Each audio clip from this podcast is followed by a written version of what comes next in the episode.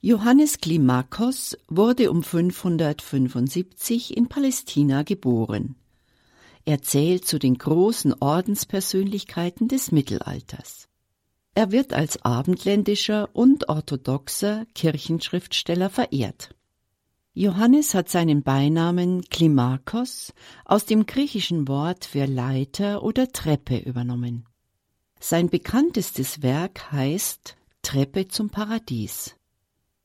Johannes bezieht sich darin auf den Traum von der Himmelsleiter des biblischen Stammvaters Jakob.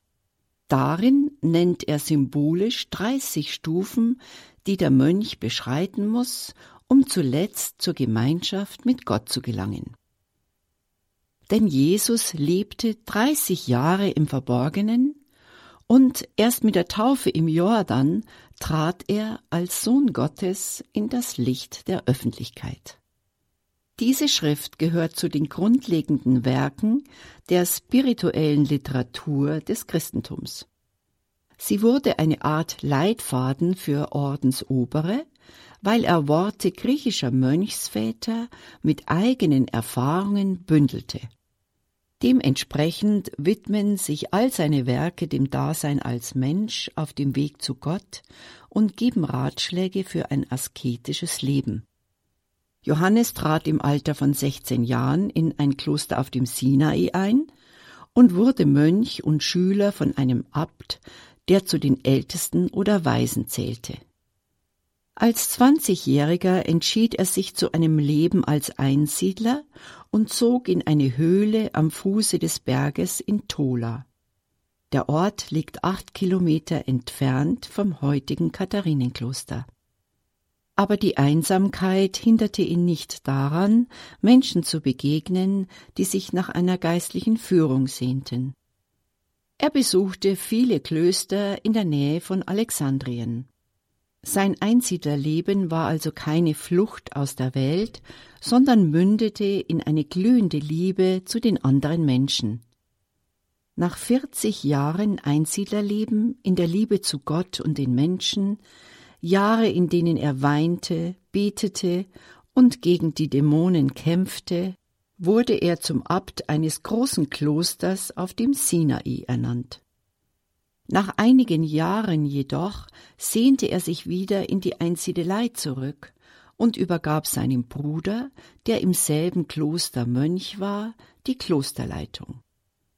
Er starb an einem 30. März nach dem Jahr 650. Sein Leben vollzog sich zwischen zwei Bergen, nämlich dem Sinai und dem Tabor. Papst Benedikt XVI. sagt, dass Johannes Klimakos ein Licht ausstrahlte, das von Mose auf dem Sinai gesehen und von den drei Aposteln auf dem Tabor geschaut worden war. In seinem Werk Die Himmelsleiter verfasste Johannes einen Leitfaden für das geistliche Leben als monastischen Weg.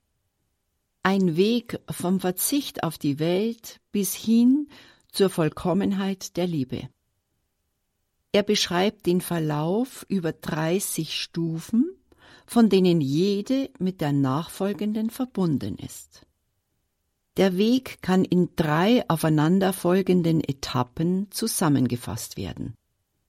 Die erste Etappe kommt im Bruch mit der Welt zum Ausdruck, mit dem Ziel, in den Zustand der Kindheit, wie er dem Evangelium entspricht, zurückzukehren.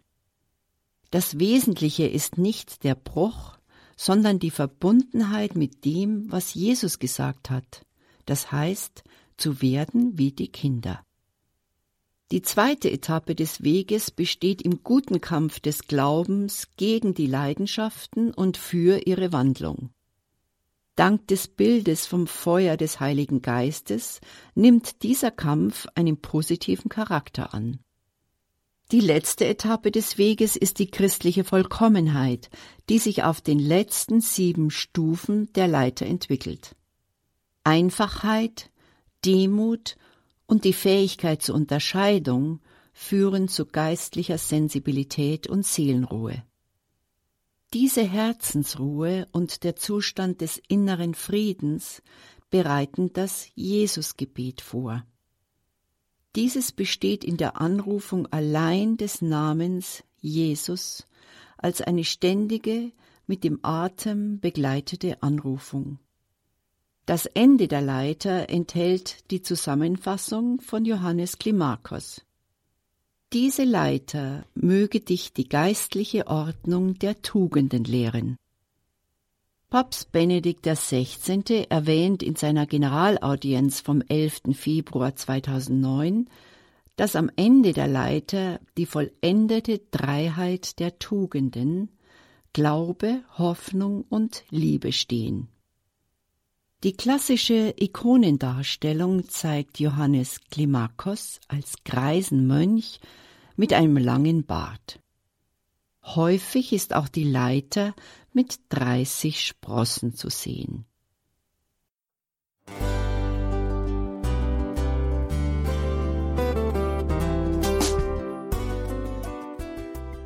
Liebe Zuhörerinnen und Zuhörer, vielen Dank, dass Sie unser CD- und Podcast-Angebot in Anspruch nehmen.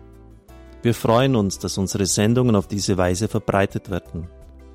Dieser Dienst ist für Sie kostenlos.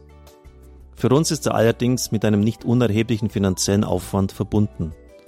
Deshalb sind wir für jede Spende dankbar. Alle Bankverbindungen unserer Spendenkontos können Sie über unsere Homepage horeb.org unter dem Menüpunkt Spenden einsehen. Dort besteht auch die Möglichkeit, online zu spenden. Natürlich nach den neuesten Sicherheitsstandards. Sie können diese Informationen auch bei unserem Hörerservice unter der Telefonnummer 08328 921 110 erfragen. Ich wiederhole die Rufnummer 08328 921 110. Vergelt's Gott für Ihre Unterstützung. Ihr Pfarrer Kocher.